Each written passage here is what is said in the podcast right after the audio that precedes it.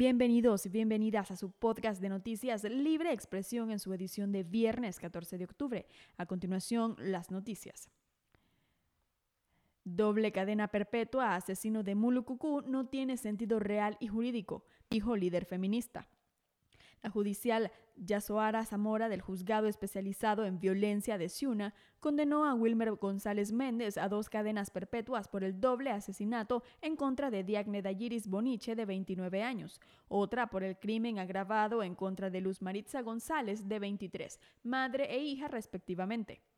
Radio Darío consultó a la líder feminista María Teresa Blandón, directora del programa ilegalizado por el régimen de Daniel Ortega, La Corriente, sobre la doble prisión perpetua para el sentenciado. Blandón considera que las dos cadenas perpetuas impuestas a Wilmer González no tienen sentido real o jurídico, porque todos sabemos que con una ese sujeto va a pasar toda su vida bajo la cárcel. La sanción penal impuesta a González está a la altura del doble crimen que cometió, pero no es la solución a los problemas de violencia machista que enfrentan las mujeres y niñas nicaragüenses. Arzobispo de Managua pide que situación de Monseñor Álvarez se resuelva pronto. El cardenal Leopoldo Brenes realizó una visita al Santuario Nacional Jesús del Rescate de Popoyuapa, en el departamento de Rivas. Cardenal nicaragüense Leopoldo Brenes se refirió sobre el arresto domiciliar en la que se permanece el obispo de Matagalpa, Monseñor Rolando Álvarez, y dijo que ojalá pueda solucionarse pronto. Brenes aseguró brevemente que Monseñor Álvarez está bien tras su detención por el régimen de Daniel Ortega desde el pasado mes de agosto y exhortó a la feligresía a seguir orando para que pronto pueda solucionarse todo. Sabemos que está bien y la solicitud es que sigamos orando, que Dios le dé la fortaleza, lo proteja, lo cubra y ojalá que pronto pueda solucionarse todo, respondió rápidamente el jerarca católico ante preguntas de la prensa independiente de Nicaragua. Parlamentarios costarricenses piden investigar supuesto ingreso de militares armados de Nicaragua. Siete legisladores de la Comisión de Asuntos Internacionales de la Asamblea Legislativa de Costa Rica aprobaron solicitar al canciller Alnordo André Tinoco iniciar una investigación por el ingreso de militares armados de Nicaragua a la playa El Jobo en Punta Descartes.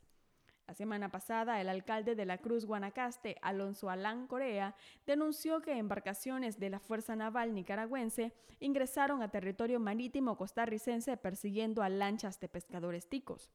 La solicitud fue realizada por el diputado liberacionista Luis Fernando Mendoza y suscrita por el resto de integrantes de la comisión.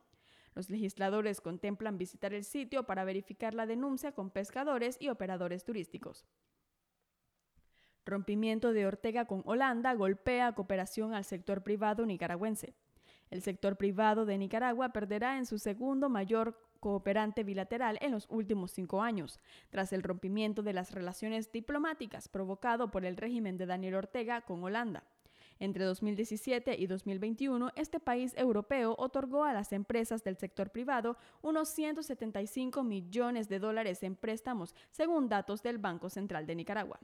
Los préstamos otorgados por el Banco de Desarrollo Empresarial de los Países Bajos fueron destinados a empresas del sector energético, industria manufacturera, la intermediación financiera y otros, según los informes de cooperación externa del Banco Central de Nicaragua.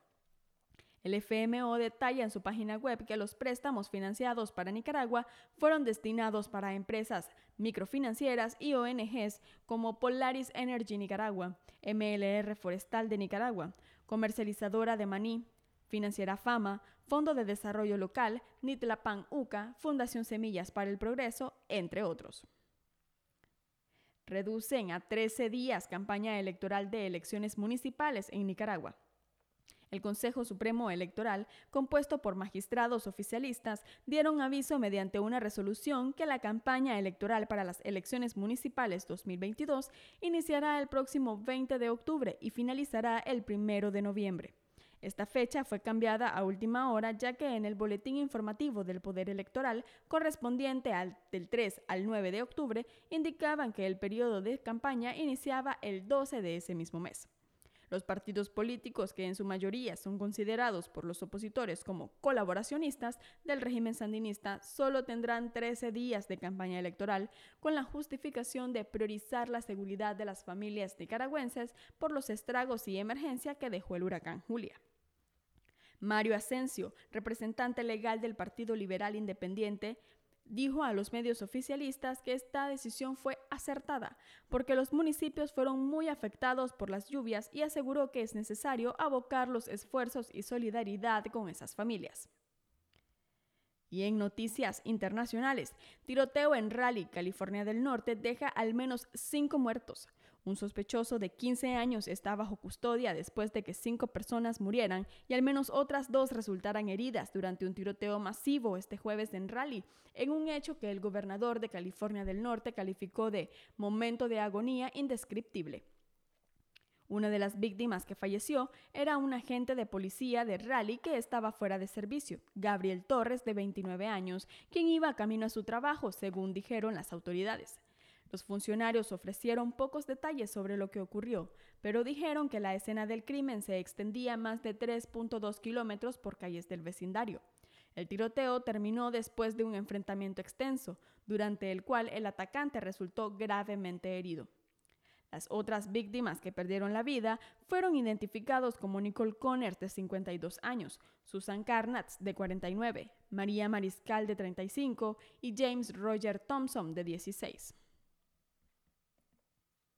Y de esta manera concluimos con nuestro podcast de noticias de libre expresión en su edición de viernes 14 de octubre. Muchas gracias por su fidelidad. Recuerden seguirnos en radiodarío893.com y en nuestro canal de Spotify. Gracias por su fidelidad y recuerden que juntos derrotamos la censura.